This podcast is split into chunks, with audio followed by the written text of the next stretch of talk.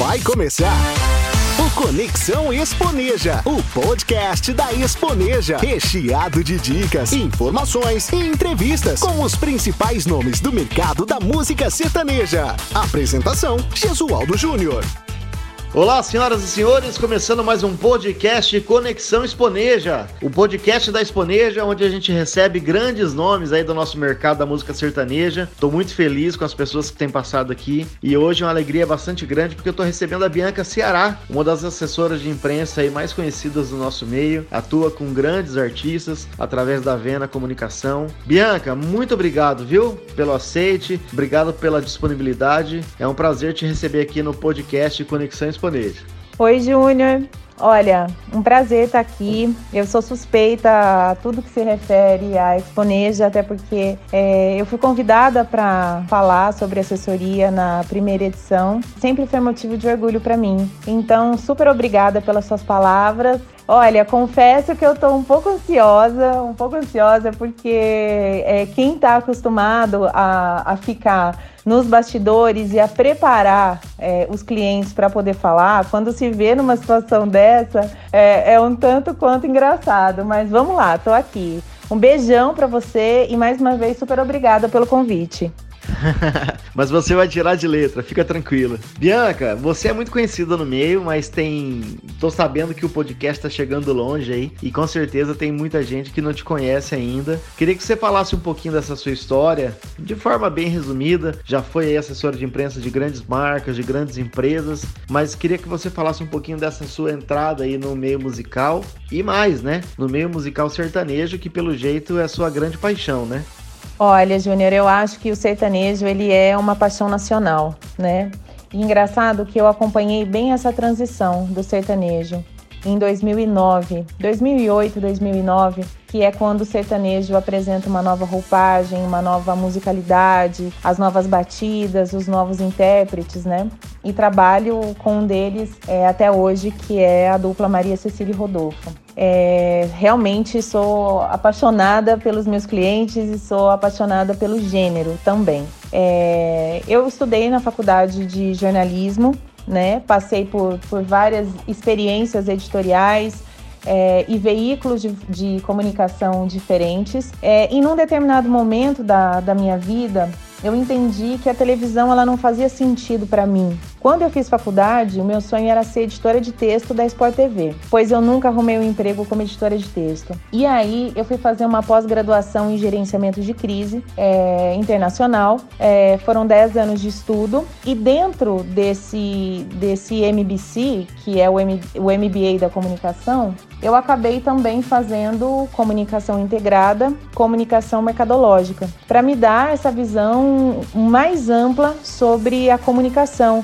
de mercado e como a gente poderia integrar todos esses braços é, da comunicação. É, o meu primeiro cliente no mercado de show business, é, vamos dizer, foi a festa do peão de Jaguariúna, né? O Jaguariúna Rodeo Festival. É, foi esse meu primeiro contato é, nesse mercado que eu atuo até hoje. Acabei me tornando uma grande especialista em montarias, né? Nessas provas esportivas. A partir daí, é, a, as coisas elas começaram a acontecer. É, pessoas que acreditaram em mim, né? Uma vez que eu tinha sido contratada para essa festa, para fazer o gerenciamento de crise dessa festa, que estava passando por um problema pontual, eu já era conhecida no mercado corporativo como gerenciadora de crise. E quando eu faço essa transição, é quando eu monto a minha empresa, né? Que ela já vem com é, um caráter birô, onde eu não queria grandes é, quantidades, eu queria é, qualidade, apresentar qualidade no atendimento e proporcionar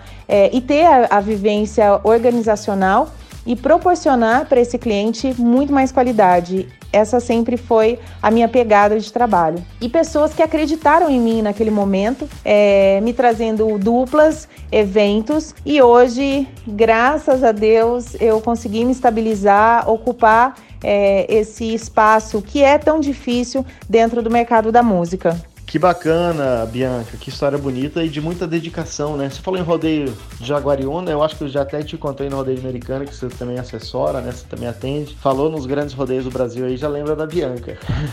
Bianca, a gente é, é, sabe dessa transição pro digital aí que vem de alguns anos já, é, principalmente do artista, né? Hoje ele, ele é um influencer, ele tá cada vez mais na ponta ali, né? Se mostrando para o seu público e com certeza isso deve ter mudado também as preocupações de vocês, como assessor de imprensa, como estrategistas, enfim. Queria que você falasse um pouco dessa mudança que o digital acabou promovendo em vários setores, mas no de vocês também, né? Júnior, pois é, você falou em dedicação. Então você pensa que para uma jornalista em 2009 que não conseguia é, entender e compreender sobre modalidades esportivas, chegar até a final da PBR em Las Vegas foi um caminho muito duro. E eu realmente sou apaixonada por montaria, sou apaixonada por esse universo é, dos rodeios, enfim, no Brasil e no mundo, né? E pouca gente sabe que na verdade o rodeio nasceu nos Estados Unidos. Olha, um dia a gente tem que fazer um podcast só falando sobre isso. eu vou amar, eu vou amar porque é uma grande paixão na minha vida. É, Para fazer essa análise da transição do digital, eu acho que eu, eu vou até mais fundo assim. Hoje a comunicação ela está totalmente diferente do que se a gente for olhar há 10 anos, hoje é uma outra comunicação, né?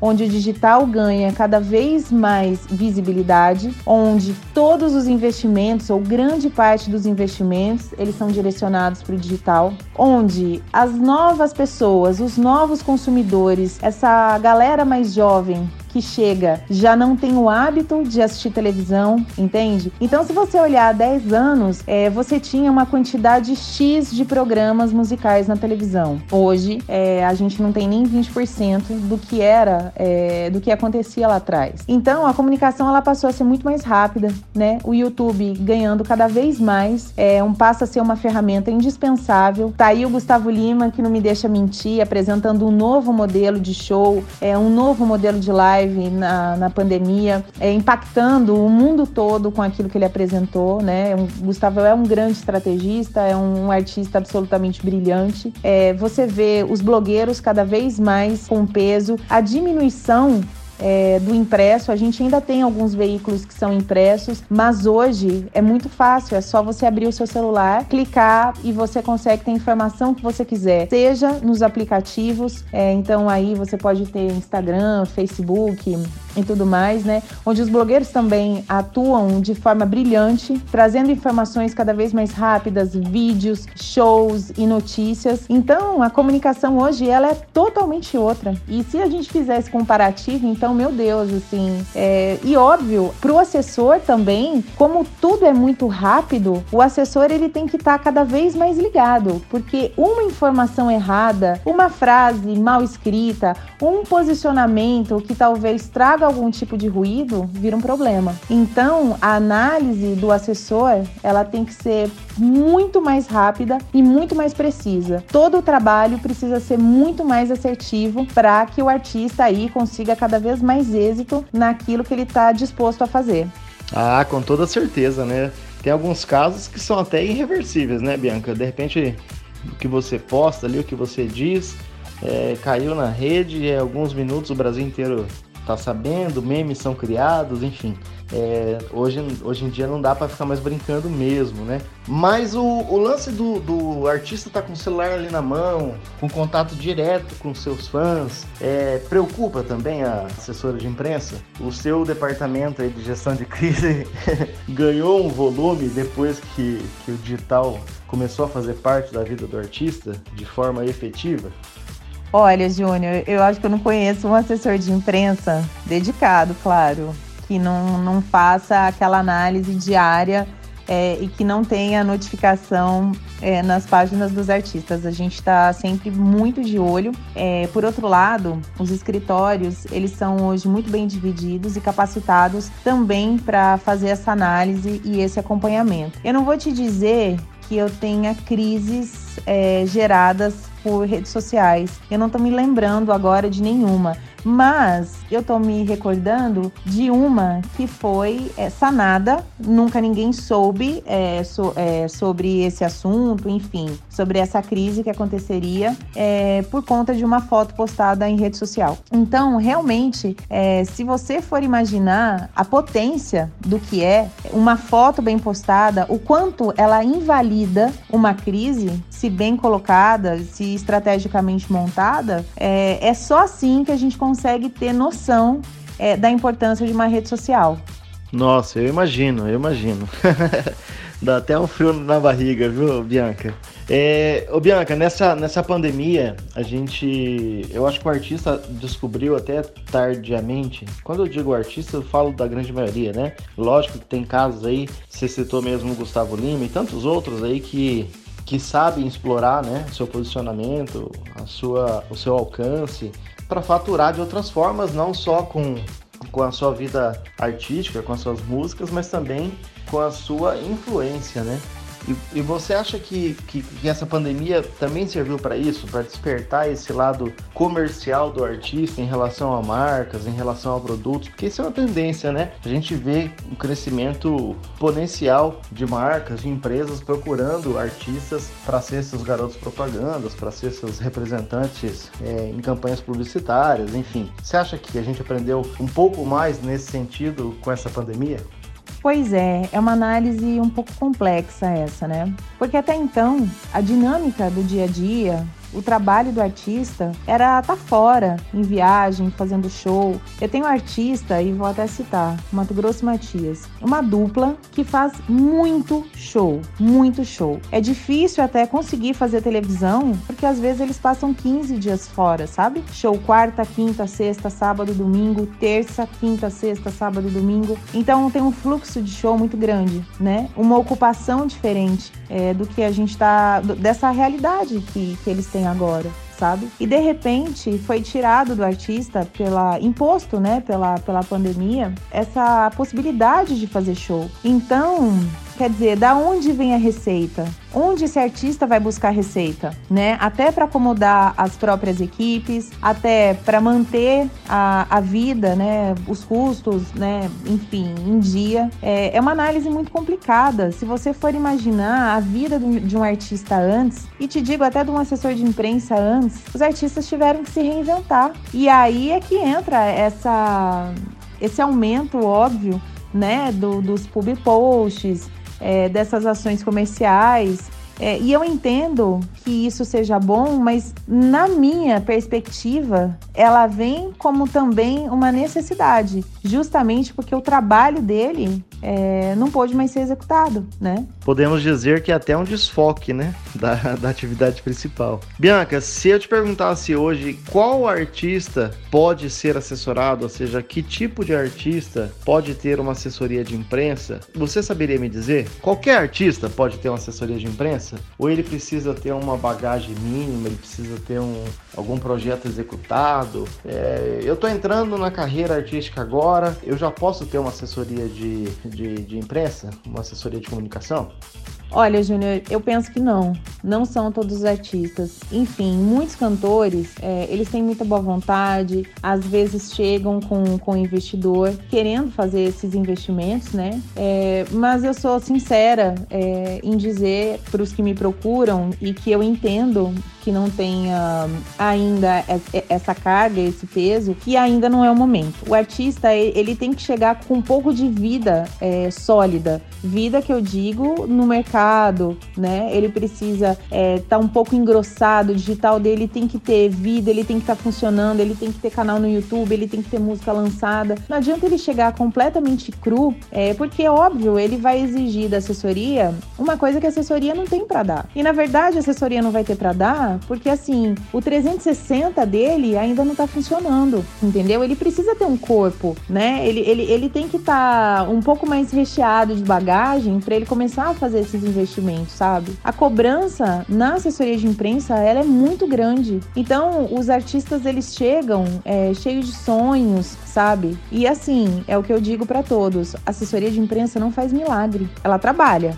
mas milagre ela não faz. Então, tudo tem que estar tá funcionando para que esse artista ele tenha êxito na carreira dele, né? Ele tem que ter um bom produtor musical, ele tem que ter músicas boas, ele tem que ter um bom escritório de gestão, ele tem que ter um digital é, que funcione, que seja dedicado, já que a gente tem aí é, o digital hoje como peça valiosa dentro desse processo de, de comunicação do, do artista. Então, se ele não tem nada e ele chega para assessoria de imprensa, quer dizer, o que, que o assessor vai fazer por ele? Ele pode tentar, mas conseguir, dificilmente ele vai conseguir ter êxito, sabe? Então, dentro da Vena, eu procuro receber artistas que tenham um pouco mais de solidez. Não estou dizendo é, três álbuns lançados, não isso, mas que ele tem uma carreira um pouco estruturada, até para que essa cobrança para o trabalho de assessoria seja justa. Essa cobrança ela precisa ser justa, sabe? Então eu declino muitas contas é, por esse motivo. Uma, porque eu não, não, nunca quis trabalhar com 15, 20 artistas, porque eu entendo que quem trabalha com 15, 20 não consegue oferecer a vivência organizacional e isso é o mais importante. A qualidade, você tem que pensar como seu artista escrever como seu artista, acompanhar o seu artista, entender como ele pensa, o que ele faz, a carreira, a família. É um conjunto, né? E outra, que o artista, às vezes, ele não tem essa bagagem, essa solidez que é indispensável para o trabalho de assessoria de imprensa.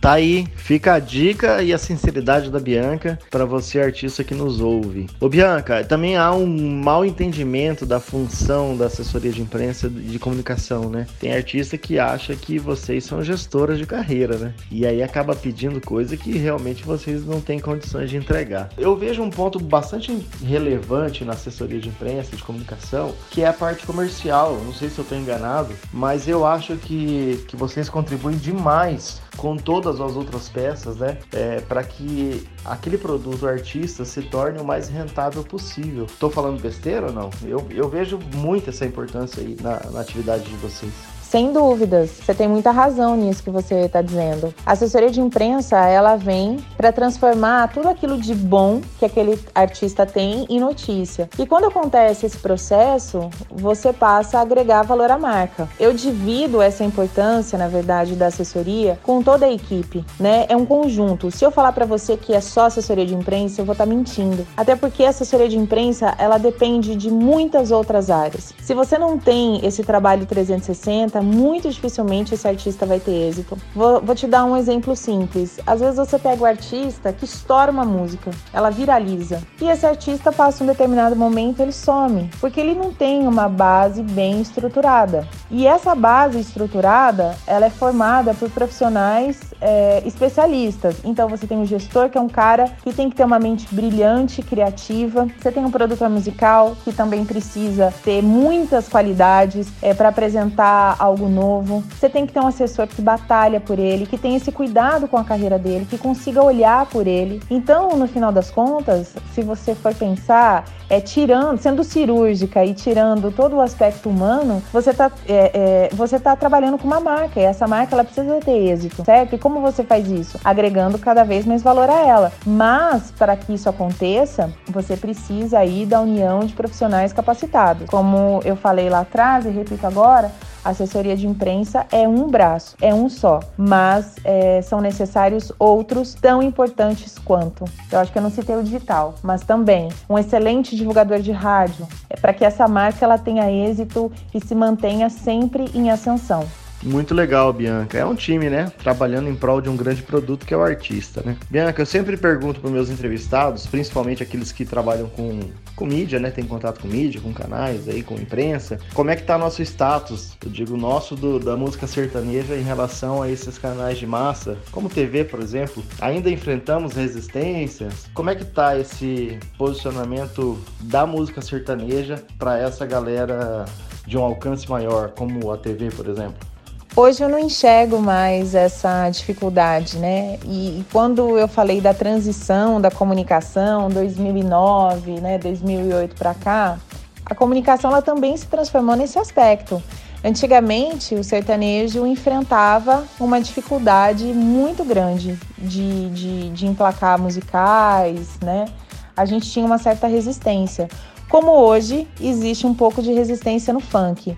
Embora o funk seja é, um gênero extremamente popular, e que inclusive existem muitas misturas com, com sertanejo que são muito interessantes, né?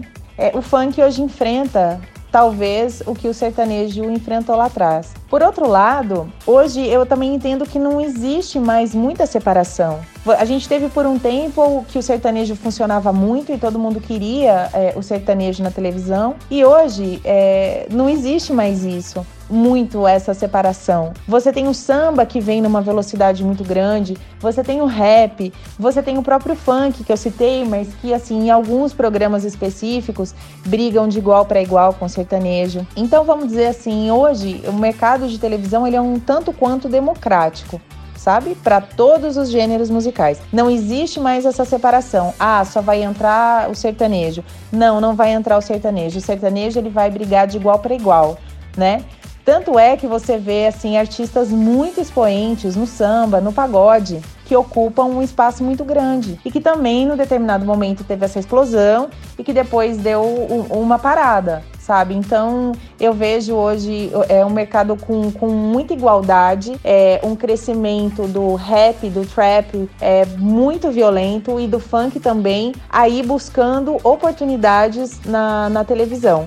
Legal, Bianca, muito legal. É, eu ia te perguntar uma coisa, eu não sei se você passa isso, né? Porque você mexe com grandes artistas aí na, na venda, mas como eu tenho contato com muitos artistas aqui por conta do evento, eu percebo que está cada vez menor a, a, o interesse do artista em ter um site, em ter uma base eletrônica para ele captar suas leads, para ele deixar ali o seu press kit, o seu release, para ele deixar as suas notícias, para ser um porto seguro eletrônico ali para os seus fãs. É, e esses artistas têm se escorado demais em redes sociais, né? Que assim como o Orkut da vida pode nos deixar na mão a qualquer momento. Você acha que é importante o artista ter um site, até para facilitar nesse trabalho de assessoria de, de comunicação de imprensa?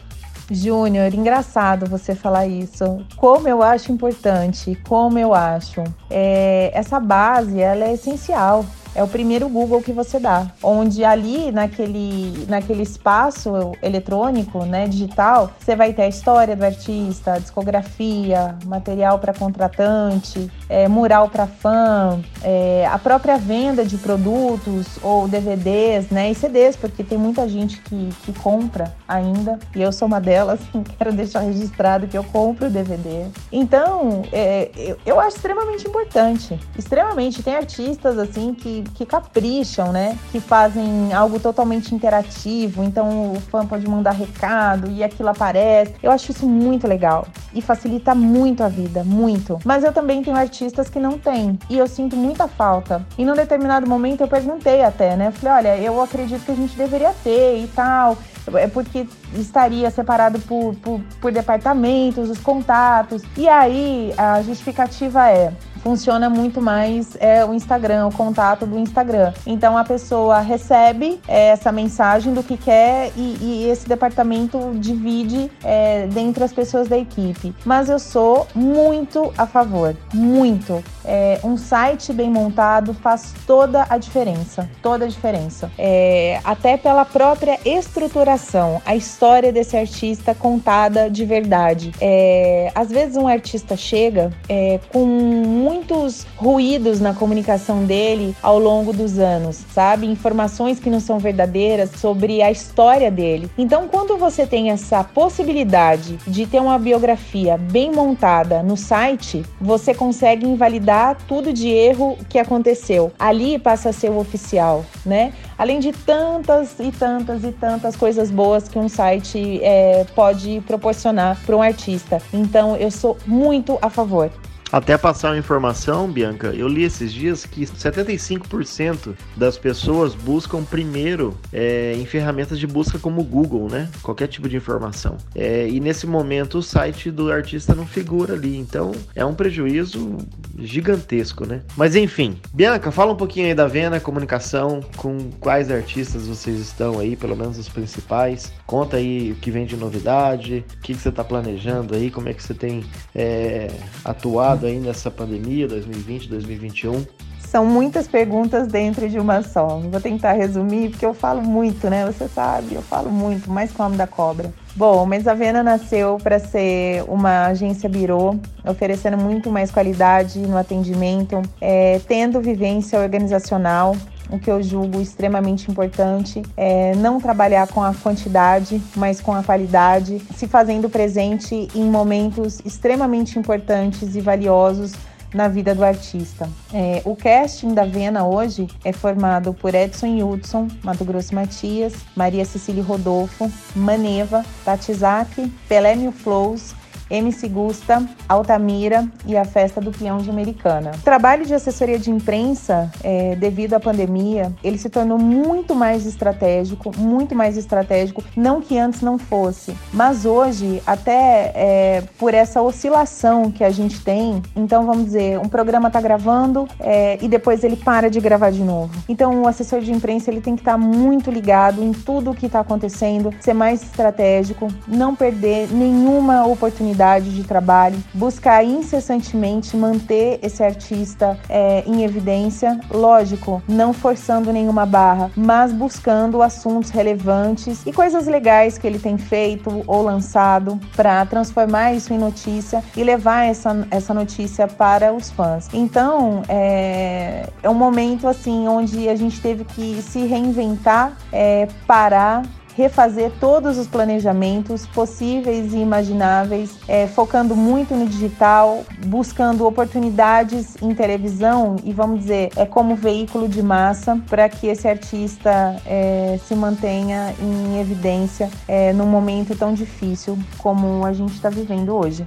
É isso aí. Bianca, muito obrigado por você estar com a gente aqui no podcast Conexão Exponeja. A gente ficou muito feliz, fiquei muito honrado, tá? Com a sua presença. É, tenho certeza que a galera vai curtir demais, que o papo foi muito produtivo, várias dicas aí valiosas. Então eu só tenho que agradecer a você, tá? Se quiser deixar os seus contatos, suas redes sociais, para o pessoal poder te seguir aí, quem ainda não segue, né? Fica à vontade. Muito obrigado, viu, Bianca? Imagina, Júnior, eu é que agradeço pela oportunidade. É, quero que você saiba que para mim foi uma honra é, participar desse podcast e falar sobre comunicação, que é a minha grande paixão. Sou suspeita para falar da Exponeja, você sabe disso. Estava lá na primeira edição em São Paulo, onde eu tive a oportunidade de rever tantos e tantos amigos é, da indústria da música, é, muitos amigos do sertanejo e como a Exponeja vem é, forte e preenchendo uma lacuna que faltava, né? Esse grupo que se reúne para falar de música é, e de música sertaneja é muito especial, muito, e isso realmente faltava. As minhas redes sociais, arroba Vena Comunicação, né? Vena Comunicacal, e o meu perfil, arroba Bianca Ceará, Ceará com C, que às vezes tem gente que acha que é com S.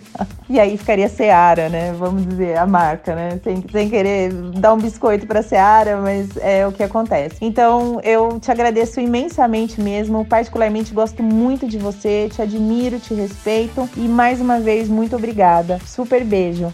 Tamo junto, Bianca, é recíproco, viu? Muito obrigado mesmo. Essa foi Bianca Ceará.